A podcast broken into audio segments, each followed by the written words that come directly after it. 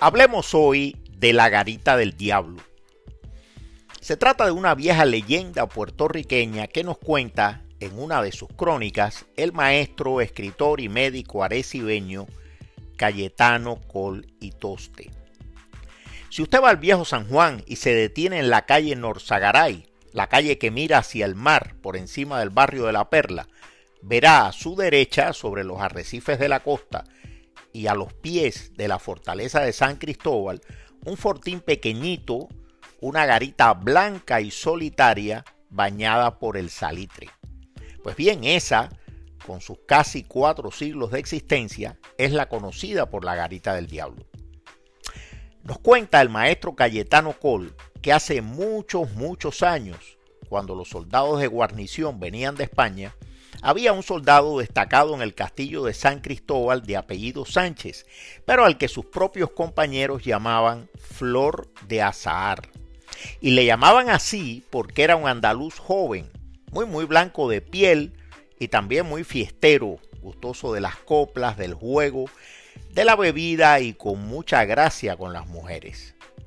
Pero una noche oscura en la que se sentían las olas golpear con tanta fuerza que casi no se escuchaban los gritos de alerta de los centinelas, Flor de Azahar, que cubría su guardia en la garita de Marras, desapareció. Fue Sánchez contento, como casi siempre iba cuando estaban de posta en esa garita. Y lo cierto es que se perdió sin dejar rastro, como que se evaporó.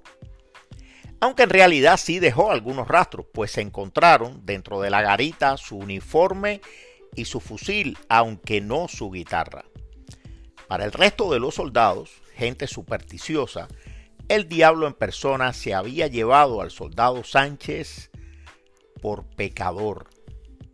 Y así fue como la garita donde se perdió Sánchez pasó a ser conocida hasta el día de hoy como la garita del diablo. Pero no, no todos se creyeron esa historia. Para algunos, Sánchez estaba enamorado de Diana y Diana de él. Y Diana era una joven mestiza muy hermosa y brava, y todo parece indicar que Diana fue a buscarlo esa noche y se lo llevó con ella.